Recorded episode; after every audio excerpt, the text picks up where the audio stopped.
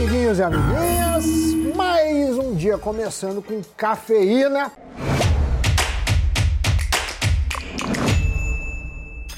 Olha só, a VEG é uma empresa tradicional, forte no mercado, que começou seus trabalhos no início da década de 60. O nome, diferente, né? VEG, é um acrônimo do nome dos sócios fundadores. W de Werner Voigt, E de Egon João da Silva e G de Geraldo Werninghaus. A VEG ganha dinheiro com equipamentos eletrônicos, industriais, equipamentos de mineração, óleo e gás, além de atuar no segmento de geração, transmissão e distribuição de energia. Também fabrica motores, inclusive para usos domésticos como aparelhos de máquina de lavar roupas. A empresa tem apresentado forte crescimento, em especial no México. E o que mais impressiona é que desde 2006 nunca ficou no prejuízo, nem mesmo durante a pandemia. A empresa costuma pagar dividendos. Sua dívida líquida é negativa.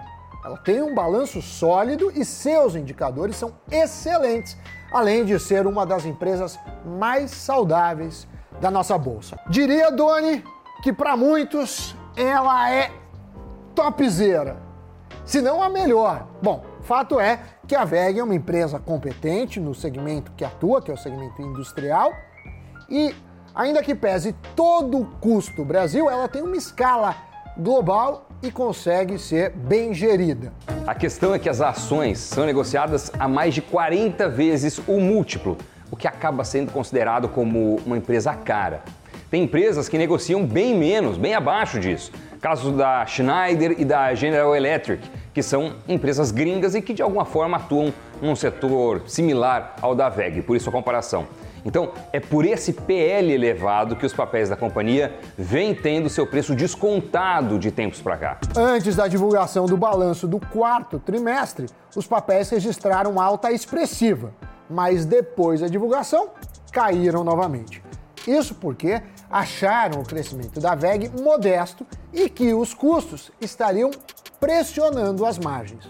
Bem, o lucro líquido da companhia foi 17,8% maior quando comparado com o igual período do ano anterior. E este número foi impactado positivamente pelo reconhecimento de alguns créditos tributários, além do aumento de juros sobre aplicações financeiras. E nesse período reportado no último balanço, foi divulgado que a VEG investiu ao menos 321 milhões de reais em expansão e modernização nas suas unidades. Aliás, o Brasil foi quem teve a maior fatia no bolo. No entanto, o caixa líquido da empresa recuou 45%, muito por conta desses investimentos. Para alguns agentes do mercado, a exemplo do Credit Suisse, o resultado veio até um pouco acima da expectativa era aguardado uma desaceleração no ritmo de crescimento da empresa e uma maior pressão sobre suas margens devido ao aumento dos custos, o que de fato aconteceu. Mesmo assim, o Banco Suíço recomendava os papéis para compra dias depois do balanço. Isso eu estou falando em 18 de fevereiro e a recomendação era a 46 reais por ação. A mesma coisa aconteceu com a XP, que também dava recomendação, mas com um preço-alvo um pouco diferente, de 50 reais. Os dois bancos explicam nos relatórios que a companhia tem um histórico impecável de resultados sólidos e altos retornos baseados em estratégias claras a longo prazo, além de um balanço saudável.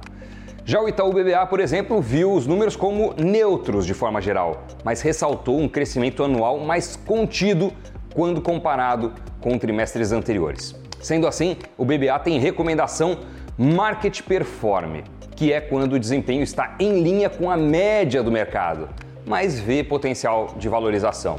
Nesse caso, o preço-alvo é de 46 reais. Mas quando olhamos a compilação feita pela Refinity com diversas casas de análise logo após o balanço, fica claro em como o mercado segue dividido em relação aos ativos. De 16 casas, 5 recomendavam compra, Cinco recomendavam manutenção e três à venda.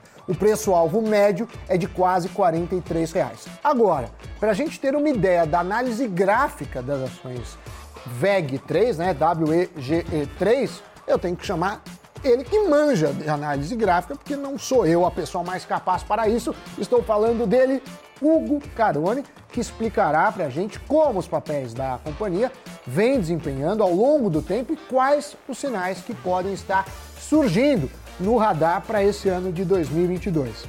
Fala, Hugo! Olá, investidores! Vamos para o overview aí com relação à VEG, usando a análise gráfica.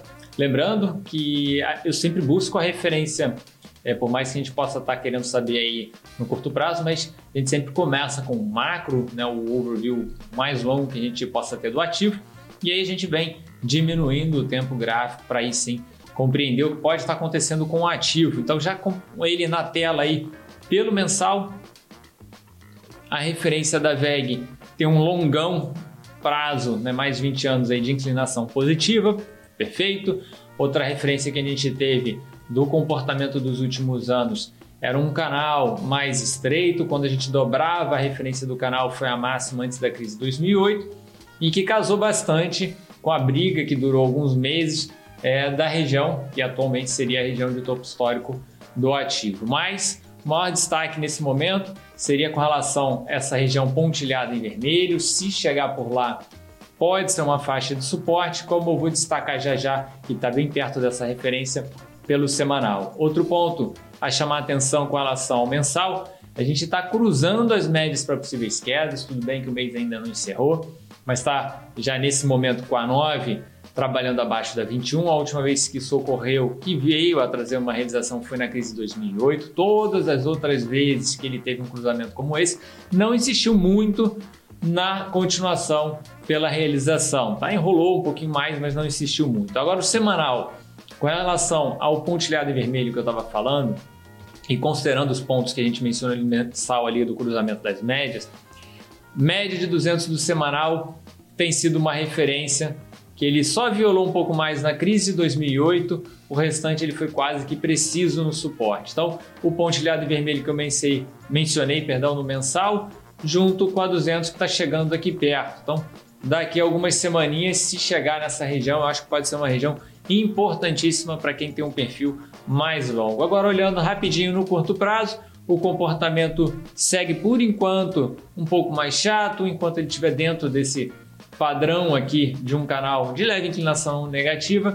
É, a visão, né, claro, tem que ser negativa, mesmo que ele venha reagir aqui, se ele respeitar, ele pode continuar a realização. Só destacando também é, que numa referência um pouco mais curta, se ele pressionar um pouquinho mais, a gente pode passar a ter um canalzinho um pouquinho menor trabalhando dessa forma aqui. Por sua vez, aqui aproximadamente, tá? casaria com esse suporte que eu mencionei do pontilhado em vermelho e a média de 200 do semanal. Esse é o overview para vocês, investidores. Bom trabalho a todos, bons investimentos e até a próxima. Valeu, muito obrigado pela participação no Cafeína, Hugo. Grande abraço, meu amigo. Bom, tá aí uma ideia do que diz o mercado sobre as ações da companhia. E é fato que a empresa viu seus custos aumentarem, principalmente no último trimestre.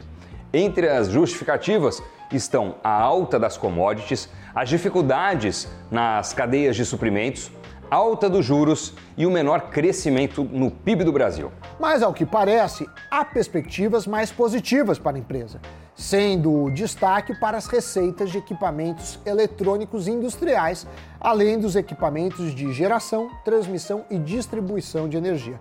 Estes são chamados produtos de ciclo longo. Espera-se uma aceleração no mercado interno para eles, já que há uma demanda maior, em especial para a América do Norte, Europa e Índia.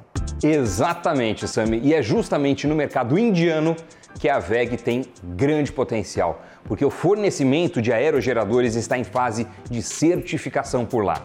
Além disso, também é esperada a internacionalização de equipamentos para energia solar, particularmente via países latinos. Bem, o que vemos de maneira generalizada é um temor pelo aumento dos custos, uma maior pressão nos resultados e desafio na cadeia de suprimentos. Mas não há nenhum alerta até agora contra é, os fundamentos da empresa, seja contra sua gestão ou até uma preocupação é, com forte recuo no crescimento. Por enquanto, nada disso. É, então se você que nos assiste acredita que a empresa ainda tem espaço para crescer, analise as recomendações de compra que a gente citou aqui dos grandes bancos. Vale a pena.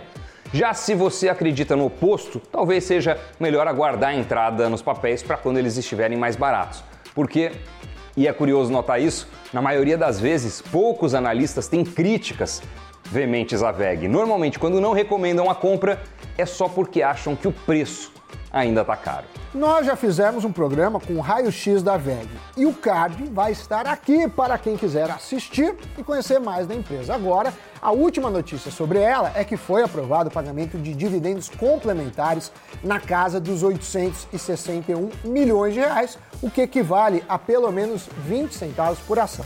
Então, se ligue se você já é acionista da companhia.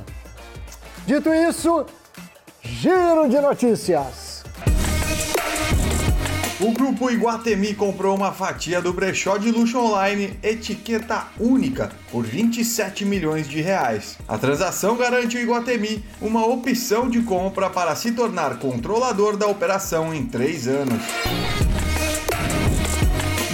PIB do Brasil cresceu 4,6% em 2021, recuperando as perdas causadas pela pandemia. Este foi o maior crescimento anual em 11 anos. Porém, a combinação entre inflação e juros em alta deve frear a atividade econômica neste ano. Os dados foram divulgados pelo IBGE.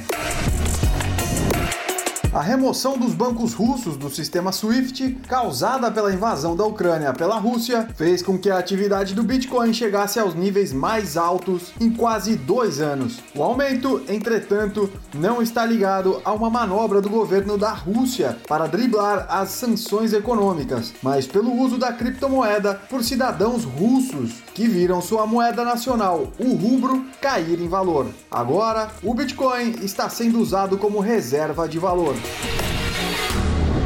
É isso, hora de ver se você já é inscrito ou inscrita no canal e apertar o botãozinho aí para ajudar a gente a levar esse programa e o assunto de educação financeira como um todo para cada vez mais pessoas e de graça.